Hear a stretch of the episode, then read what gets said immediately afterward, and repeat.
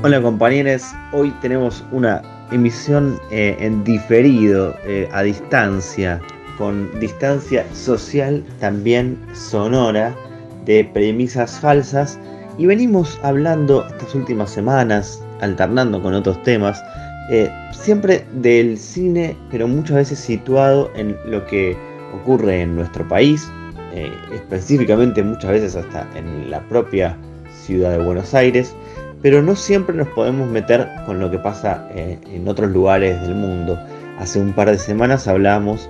de eh, los estrenos que se habían visto limitados por parte del cine argentino y cuánta gente había podido ir al cine en años anteriores con relación a lo que fue el modesto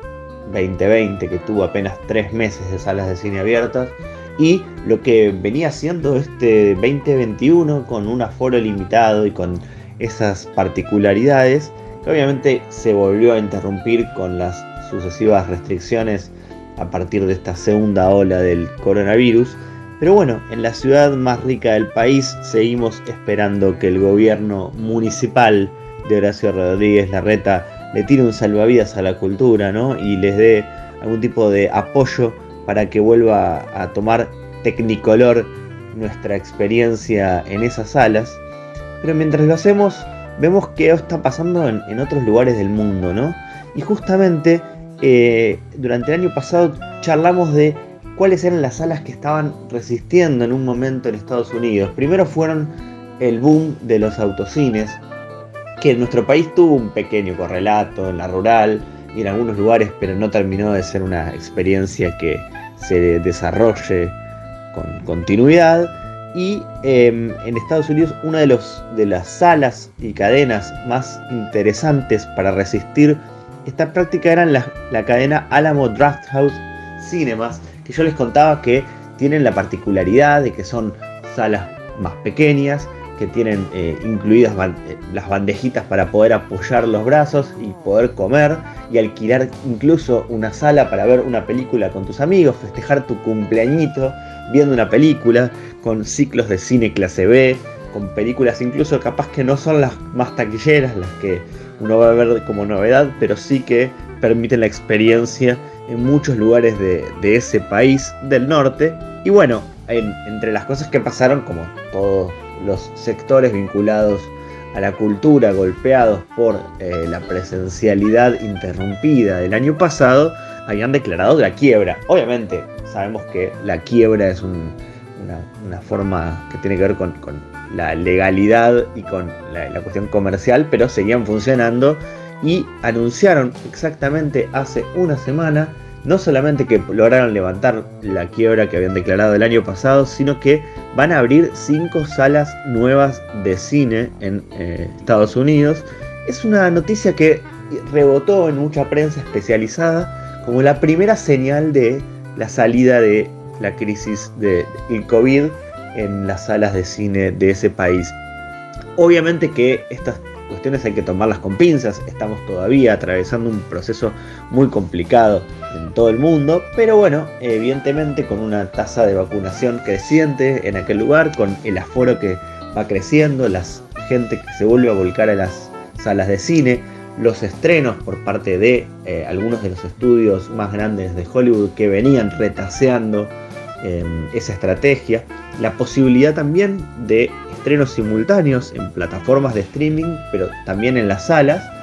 que a la vez empiezan a, convertirse en un dolor de cabeza de los realizadores y realizadoras. Se habla también de que Netflix vuelve a tener eh, interés en comprar salas de cine y participar de ese negocio, convertirse de una vez, buena vez por todas en un actor de la industria más tradicional del cine, que siempre era mirada de reojo y que analizamos muchas veces en este espacio. Y por otro lado, también esta eh, constante fluctuación que nosotros vemos en, este ecosistema, donde estudios como Paramount han decidido estrenar muchas de sus películas directamente en cines y que recién tres semanas después, a veces eh, incluso un poco más, vayan a parar a sus plataformas digitales. Entonces dándole un poco un apoyo al sector tradicional de cine y también encontrando que sigue siendo una manera de recaudar dinero muy importante. ¿Y por qué eso impacta en nuestros mercados también? Bueno, porque algunas de estas grandes plataformas y estudios, como el caso de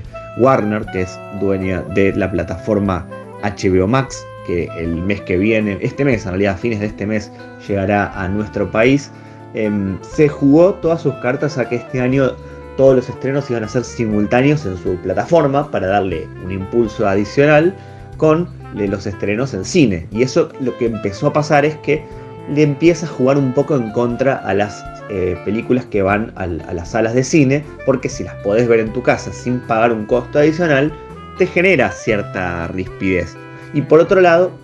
la, plataforma de Disney Plus optó por darte la posibilidad de que lo veas en tu casa, pero pagando un extra, ¿no? Una, una especie de plataforma premium, se llama Premium Access, y que lo que permite es que también vos puedas ver la película en tu casa, si no, no, querés ir al cine o simplemente porque en tu ciudad o en tu país no está disponible, como está pasando en muchos lugares de nuestro país en este momento, entonces puedes ver en simultáneo el estreno pagando de manera adicional y si no esperar un periodo de tiempo que oscila entre los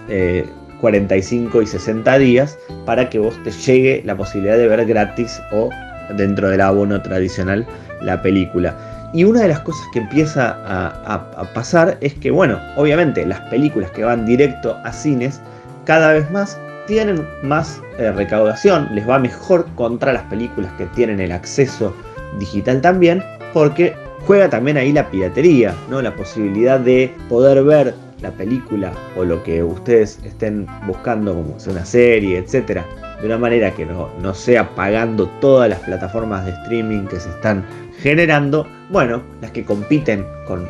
eh, con el cine de manera directa, todavía tienen esa instancia en la que muchas eh, películas que van directo a las salas se están, em, están teniendo mejor rendimiento que otras. Y decíamos también qué pasa en el resto de la región, ¿no? Por ejemplo, en México. México tiene obviamente un peso muy importante, no solo por su cercanía con Estados Unidos, pero también por ser un mercado hispanohablante muy, muy, muy grande. Y tiene eh, dos grandes cadenas que son Cinépolis y Cinemex. Cinépolis hace un tiempito también había empezado a operar en nuestro país,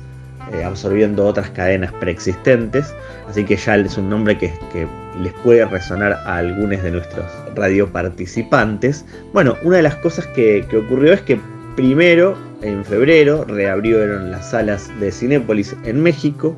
eh, con apenas un 20% de capacidad en, las mismas. Y recién a fines de mayo, la semana pasada,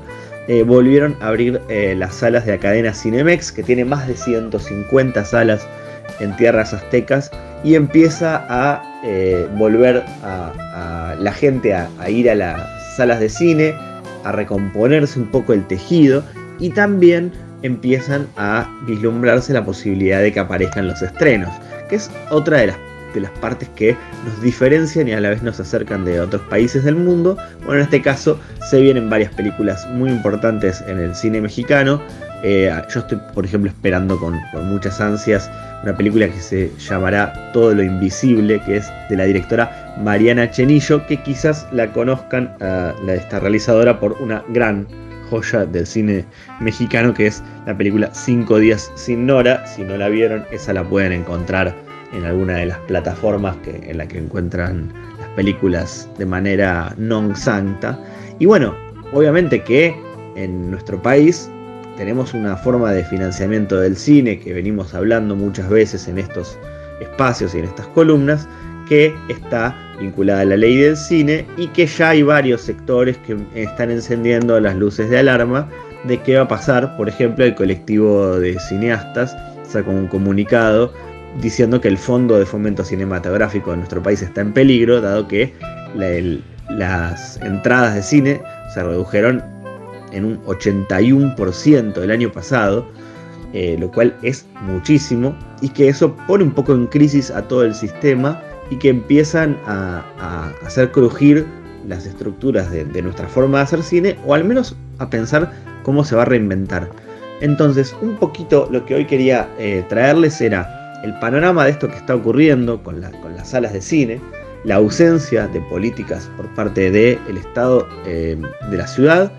no así del Estado provincial que em, anunció eh, esta misma semana que va a haber un auxilio tributario, ¿no? Le van a dar la posibilidad de que a través de ARBA tengan una, baja de impuestos o una exhibición de algunos de los impuestos para las, eh, las salas de cine, pero también los teatros y bares y locales gastronómicos y otros espacios que no han podido eh, funcionar durante la pandemia, lo cual es muy importante, ¿no? el peso que tienen eh, esos eh, gastos fijos que tienen estos espacios que no pudieron funcionar. Em, y también si de este movimiento que está ocurriendo no, no puede llegar a surgir otras maneras de ver cine en nuestro país. En nuestro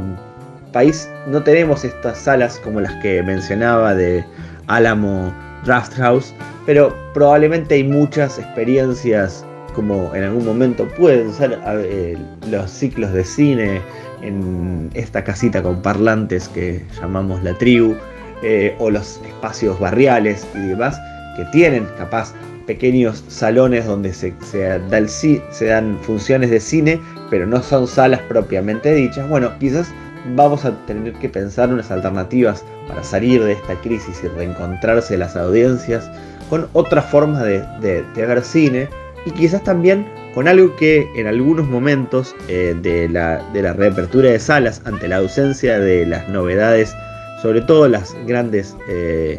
novedades cinematográficas que vienen de los estudios de Hollywood, eh, pasó que es volver a proyectar otro tipo de, cines, otro tipo de pantallas habilitadas para ver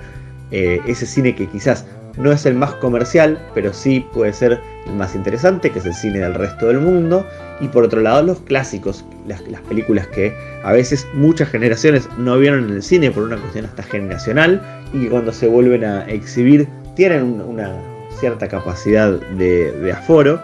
que al ser limitada también puede ser que, que sea sustentable en el tiempo. Y por otro lado, bueno, qué va a pasar con las salas que tuvieron que cerrar, como las que pasaron, las que, lo que pasó con el cine Arteplex y el cine General Paz en el barrio de Belgrano, que una de las principales alternativas era la de reconvertirlas en salas especializadas de cine con algún tipo de convenio con el Inca y que este nuevo cierre ha vuelto a poner en pausa. Nos queda mucho por ver qué es lo que va a ocurrir con el cine después de la pandemia. El cine en realidad durante la pandemia está encontrando quizás eh, escollos que no tenía y que las nuevas tecnologías pueden o no convertirse en eh, aliadas para promover otras formas de ver cine, como pasó con el ciclo de los jueves de estrenos en las plataformas de cinear, pero también que una de las maneras tradicionales de consumir